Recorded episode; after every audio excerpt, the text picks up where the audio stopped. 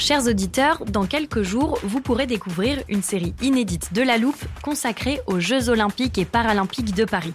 À trois mois de la cérémonie d'ouverture, on s'est demandé comment réussir ces JO.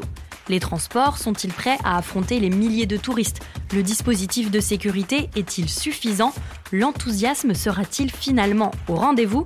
Pour répondre, on plonge durant cinq épisodes dans les archives des éditions précédentes, accompagnés des journalistes de l'Express. C'est à retrouver à partir du 13 mai sur toutes les plateformes d'écoute. I'm Sandra, and I'm just the professional your small business was looking for. But you didn't hire me because you didn't use LinkedIn jobs. LinkedIn has professionals you can't find anywhere else, including those who aren't actively looking for a new job but might be open to the perfect role, like me.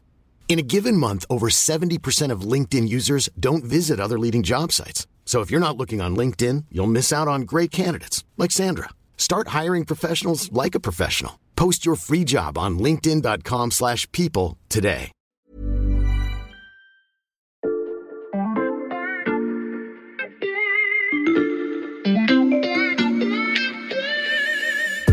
Ça existe euh, des militaires de gauche? Dès qu'on fait des choix atypiques au sein de l'armée, nous, nous sommes des canons conformes. Il y a une chanson d'Aya Nakamura qui est passée, ils se sont mis à danser du rock dessus parce qu'ils sont euh, très vieille France, on va dire.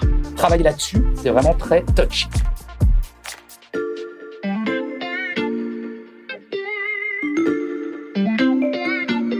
Salut, c'est Xavier Yvon. Nous sommes le jeudi 8 juillet 2021. Bienvenue dans La Loupe, le podcast quotidien de l'Express. Allez, venez, on va écouter l'info de plus près. Comment on la surnomme, notre armée déjà? La Grande Muette. L'armée resterait la grande muette. La grande muette. La grande muette, Cette culture de la grande muette. La Grande Muette. Cette expression date du début de la Troisième République. À l'époque, les soldats étaient privés de leurs droits civiques parce qu'on considérait qu'il était trop dangereux de les laisser se disperser euh, partout sur le territoire pour aller voter. Donc, politiquement, l'armée était muette. 150 ans plus tard, l'armée vote, mais l'expression, elle, est restée. Et si on lui cherche une signification plus contemporaine, on peut penser aux devoirs de réserve des militaires. On ne les entend pas, ou presque pas. La tribune, la voici. Elle a été relayée le 21 avril dernier par l'hebdomadaire Valeurs Le Actuelles. texte dénonce l'inaction de ceux qui dirigent la France et le délitement du pays. Le ton est grave, la France risque une guerre civile, les morts se compteront par milliers, peut-on lire. Une première tribune de généraux à la retraite, puis une deuxième au mois de mai, signée cette fois par des militaires d'actifs, donc toujours en service. Ces textes qui ont fait euh, beaucoup de bruit reflètent-ils l'état d'esprit de la Grande Muette? C'est la question que l'on passe à la loupe dans cet épisode. Si vous êtes capable de me dire pour qui vote ou ce que pensent les boulangers en France, je pourrais travailler à ce que pense l'armée. Or, c'est rigoureusement impossible. On ne peut pas personnifier l'armée comme une entité homogène. On peut le faire par raccourci journalistique pour synthétiser, mais scientifiquement, ce serait une erreur. Ça, c'est dit. Je vous présente Grégory Dao. Il est docteur en sciences politiques. On a voulu suivre son conseil et éviter les raccourcis journalistiques. Alors, on lui a demandé de nous expliquer ce qu'on sait de la répartition des opinions politiques au sein de l'armée. on sait très peu de choses, si ce n'est quasiment rien. Tout simplement parce qu'on n'a pas les moyens d'enquêter sérieusement en tant que chercheur sur la politisation, les opinions politiques, les formes de militantisme ou d'engagement politique.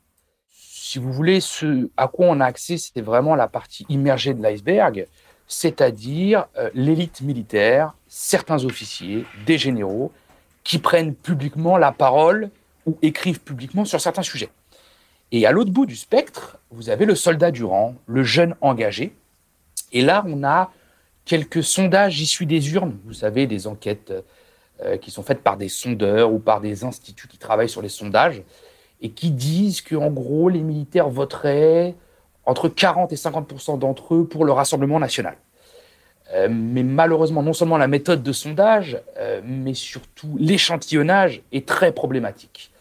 Aux États-Unis, on travaille beaucoup plus directement sur la question de la politisation, du vote ou de l'engagement politique des officiers. En France, c'est beaucoup plus difficile. Travailler là-dessus, c'est vraiment très touchy.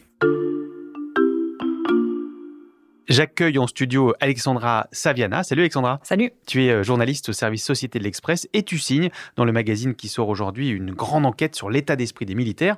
Est-ce que pour toi aussi ça a été euh, touchy de travailler sur ce sujet? Alors c'est assez compliqué parce qu'il y a vraiment très peu de données disponibles. La dernière étude sur la sociologie des militaires date à peu près de 2003 et surtout ils veulent pas parler ou en tout cas très peu et ceux qui parlent, ben, ils le font sous un faux nom généralement. Tu as parlé à beaucoup de militaires? J'ai parlé à environ 25-26 militaires et au moins autant de, enfin, moitié autant de spécialistes sur le sujet, proches, hein, blogueurs euh, ou sociologues. Sans généraliser, tu peux euh, nous en dire euh, donc un, petit peu plus. Il y a d'abord l'élite militaire, celle dont parle Grégory Dao Oui, alors il y a effectivement une élite qui est constituée par les officiers, et dans ces officiers, il y a une élite qui est encore un peu plus définie, qui est celle des catotradis. Donc euh, ça, ces gens, ce sont euh, des gens qui viennent de lignées militaires, généralement, qui peuvent remonter jusqu'à l'Ancien Régime et qui euh, ont suivi le, parcours classique qui est lycée militaire, puis ensuite école militaire type Saint-Cyr. Et ils ont des codes qui sont bien à eux. Par exemple, on me racontait que lors d'un gala militaire où il y avait que des officiers, il y a une chanson d'Ayana Nakamura qui est passée, ils se sont mis à danser du rock dessus parce qu'ils sont très vieille France, on va dire. D'accord. Qu'est-ce qu'ils pensent, cette euh, élite de Cato Tradi dans l'armée Alors, ils sont euh, très conservateurs. Globalement, c'est un spectre qui s'étend, on va dire, de euh, François Fillon jusqu'à l'extrême droite très à droite. Et ils sont très dans le catholicisme traditionnaliste, parfois assez rigoriste. Ils ont souvent, on me disait, un capitaine qui avait six enfants, pas de télé et qui allait à la messe tous les dimanches. Est-ce qu'il y a d'autres mouvances comme ça identifiables? Alors, pas vraiment, parce que vraiment, les tradis, c'est euh, la minorité cohérente de l'armée. Mais après, c'est sûr qu'il y a des laïcars, c'est sûr qu'il y a des francs-maçons, c'est sûr qu'il y a même des cathos de gauche, mais euh, ils sont pas aussi organisés et pas aussi visibles, surtout. Hmm, et pas aussi homogènes, peut-être. Voilà, exactement. Euh, l'autre catégorie, celle des soldats de rang, qu'est-ce qu'ils t'ont dit, eux? Alors eux, c'est bien particulier parce qu'ils sont très différents des officiers dans la mesure où euh, c'est pas le même recrutement. Sociologiquement, c'est pas la même du tout euh, armée parce que c'est des gens euh, de la vie de tous les jours, c'est des gens des dom-toms, c'est des gens des banlieues, de la classe moyenne et généralement ils sont surtout apolitiques et plus intéressés par les réseaux sociaux, on me disait, comme la jeunesse d'aujourd'hui, que par la religion ou la politique. Est-ce que ceux-là, ils ont par exemple entendu parler de la tribune des généraux? Alors, pas tous. Euh, souvent, ils en avaient entendu parler, ils m'ont dit, mais ils ne l'avaient pas lu. Donc, euh, ça alimentait les, euh, les, discussions dans les garnisons parce qu'ils étaient très fâchés, m'ont-ils dit, d'être, de passer pour des réacs. Mais ils ne l'avaient pas lu et ceux qui l'avaient lu étaient quand même assez, assez d'accord sur, sur le fond tout en euh, rejetant la forme parce qu'il euh, trouvait que c'était pas normal que des généraux s'expriment comme ça en public. Donc tu nous dis, euh, comme Grégory Dao, le chercheur, que l'armée peut pas être résumée à une couleur politique, Alexandra. Qu'est-ce qu'on sait aussi de ces différents corps hein? Je rappelle qu'il y a l'armée de terre, de l'air, il y a la marine nationale. Alors globalement, l'armée est conservatrice de par sa nature et parce que effectivement elle défend, donc elle doit préserver l'ordre social. Mais euh, dans ce conservatisme, il y a des nuances. On disait tout à l'heure euh, de Fillon jusqu'à l'extrême droite, parfois même en passant par le centre.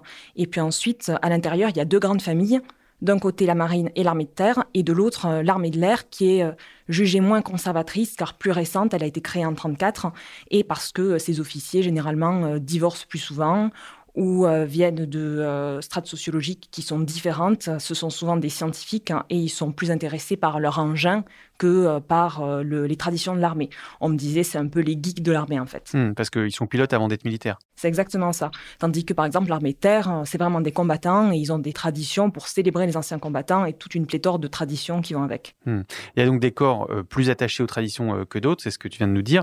Dernière question pour finir d'établir le spectre politique de l'armée française, Alexandra. Ça existe des militaires de gauche? Alors c'est très compliqué d'en trouver.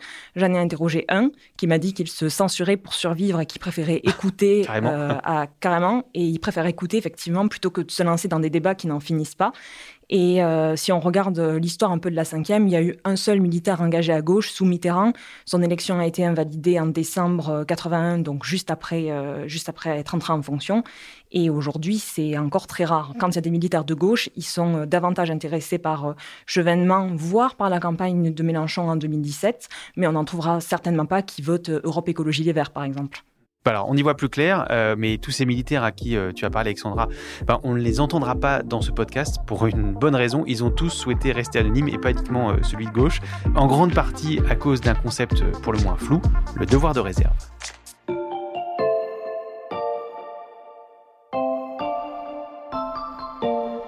L'armée de la République ne fait pas de politique elle est neutre. Et ces principes-là, ils doivent être préservés. Ce sont des principes républicains. Et les principes de la République, ils doivent être protégés. Vous venez d'entendre Florence Parly, la ministre des Armées, en réaction à la tribune des généraux publiée en avril.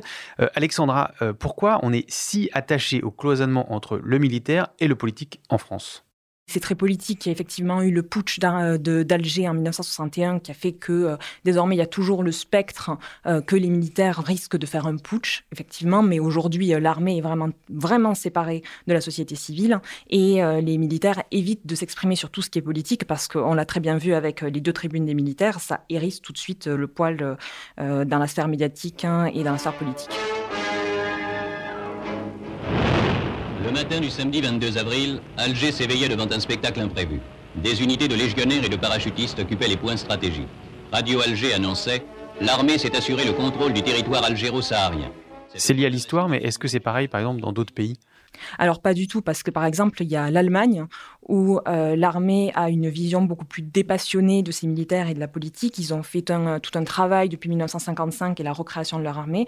Par exemple, les élèves officiers ne vont pas du tout euh, à l'école en uniforme, à l'inverse de la France, et eux, ils peuvent parler beaucoup plus librement que nous aujourd'hui. Par exemple, euh, il y avait un officier français qui me racontait que les seules discussions politiques intéressantes, il les avait avec un militaire allemand, parce que lui n'hésitait pas à lancer des débats, tandis que les militaires français à côté étaient complètement pétrifiés, alors même qu'ils étaient sur un navire militaire entre eux. Donc on a expurgé les, fantômes du passé en Allemagne, dans l'armée, mais pas en France Voilà, c'est un peu ça. Il y a toujours cette peur du dérapage, et euh, tandis que euh, en Allemagne, c'est vraiment beaucoup plus permis, et euh, ils peuvent afficher leurs opinions politiques. Par exemple, l'officier dont je parlais tout à l'heure, allemand, il était libéral, et il osait le dire, hein, et il osait se confronter aux militaires français. Hmm. Concrètement, en France, qu'est-ce qui interdit à un militaire d'exprimer ses opinions politiques? Alors, comme tous les fonctionnaires, hein, euh, les militaires ont un devoir de réserve, devoir de réserve qui n'est pas vraiment inscrit dans le code militaire. Il y a une formulation euh, différente où ils disent qu'ils doivent faire euh, attention quant à leur expression quand ils sont en uniforme et être mesurés. Mais sinon, par exemple, ils peuvent toujours, toujours parler. Le général Lecointre a dit que, qui est le chef d'état-major des armées, a dit que les militaires devaient écrire, devaient s'exprimer. c'est le même chef d'état-major des armées qui a dit que les signataires de la tribune auraient dû faire plus attention. Tout ça parce que euh, le domaine d'expression des militaires est très mal défini, ce que les militaires ne comprennent pas toujours, parce qu'il y a une espèce, donc c'est pas une jurisprudence parce que c'est pas légal, mais il y a une espèce de convention qui veut que euh, les, euh, les, militaires ne s'expriment pas. Et donc aujourd'hui, par exemple, on a des polémiques sur le fait que les militaires ne peuvent pas s'exprimer sur la société, mais ils peuvent s'exprimer sur l'état des armées, par exemple. Et les seuls militaires qui aujourd'hui peuvent s'exprimer à peu près librement, mais en faisant attention, ce sont euh, des retraités de l'armée. D'ailleurs, euh, dans euh, l'enquête que j'ai faite, les seuls militaires qui s'expriment en on, ce sont des retraités comme le colonel Michel Goya ou le général Vincent Desportes. Être en retraite ou se mettre en congé pour pouvoir parler de politique, c'est ce qu'a fait l'une des personnes que tu as interrogées aussi pour ton enquête, Alexandra. Je suis Laetitia Saint-Paul, vice-présidente de l'Assemblée nationale et députée de Maine-et-Loire, élue à Saumur, et auparavant j'étais officier de l'armée de terre. Aujourd'hui, euh, Laetitia Saint-Paul, élue LREM, est en détachement de l'institution militaire parce qu'elle occupe des fonctions politiques à temps plein. Lorsque j'ai rendu compte de ma candidature à mon général, je pense qu'il a été estomaqué. Et quand il a constaté que nous étions plusieurs euh, militaires en activité à nous présenter, je crois que ça l'a rassuré. Il s'est dit qu'il n'était pas le seul à être confronté à un canon conforme, comme on les appelle chez nous. Dès qu'on fait des choix atypiques au sein de l'armée, nous sommes des canons conformes. Mais son engagement ne date pas d'hier. Avant ça, elle avait voulu se présenter aux élections dans sa commune. Concrètement, il est impossible, enfin, il était impossible, puisque depuis j'ai fait évoluer la loi, euh, d'être euh, et militaire et conseiller municipal. Du moment où un militaire était élu, ce qui est notre droit, puisque les militaires sont des citoyens à part entière, eh bien, nous étions détachés de l'institution sans solde. Donc, euh, même si c'était autorisé, il y avait une interdiction de fait. On voit donc que les choses bougent. Depuis la loi dont parle Laetitia Saint-Paul, Alexandra, euh, des centaines de militaires ont été élus conseillers municipaux. Euh, oui, et Laetitia Saint-Paul explique que vraiment la politique, ça peut être une façon de renouer le lien armée-population qui est très distendu depuis, euh, depuis la fin de la conscription, en fait. Parce que euh, les Français aiment leur armée, les Français la soutiennent, mais euh, ils ne la comprennent pas toujours. Donc, du coup, Laetitia Saint-Paul est convaincue que le fait d'avoir, par exemple, des conseillers municipaux qui sont des élus plus proches du peuple, ça pourrait permettre de faciliter ces relations qui sont aujourd'hui permises que par la journée d'appel quand les jeunes atteignent leur majorité. Tout ça pour que la Grande Muette le soit moins, mais aussi pour qu'on ne la réduise pas à ses opinions les plus radicales. Et puis ne pas laisser euh, caricaturer, puisqu'on voit parfois des sondages comme quoi 40% des militaires euh, euh, votent Front National. Et je ne veux surtout pas laisser s'installer ce genre de caricature. En aucun cas, je ne veux laisser dire que, que les militaires sont d'extrême droite. C'est faux. Voilà donc un avis tranché sur la question qu'on posait au tout début de cet épisode. Merci Alexandra. Merci. Alexandra Saviana, dont on peut retrouver euh, tous les articles sur le site de l'Express et euh, en couverture du magazine qui sort euh, aujourd'hui en kiosque. Merci à vous d'avoir écouté ce nouvel épisode de La Loupe. On espère qu'il vous a plu. Si c'est le cas, n'oubliez pas de parler du podcast autour de vous, de vous abonner sur votre plateforme préférée pour nous laisser des commentaires ou nous écrire. Je vous rappelle l'adresse la loupe at l'express.fr. Cet épisode a été fabriqué avec Louis Coutel, Margot Lanuzel, Mathias Pengili et Lison Verrier. Retrouvez-nous demain pour passer un nouveau sujet à la loupe.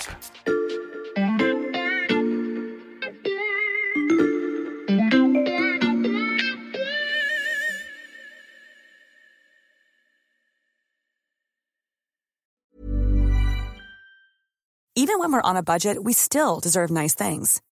Quince is a place to scoop up stunning high-end goods for 50 to 80% less than similar brands. They have buttery soft cashmere sweaters starting at $50, luxurious Italian leather bags, and so much more. Plus, Quince only works with factories that use safe, ethical, and responsible manufacturing. Get the high-end goods you'll love without the high price tag with Quince. Go to quince.com/style for free shipping and 365-day returns. This is the story of the one. As a maintenance engineer, he hears things differently.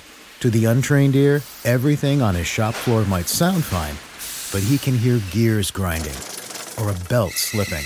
So he steps in to fix the problem at hand before it gets out of hand. And he knows Granger's got the right product he needs to get the job done, which is music to his ears. Call, clickgranger.com, or just stop by. Granger, for the ones who get it done.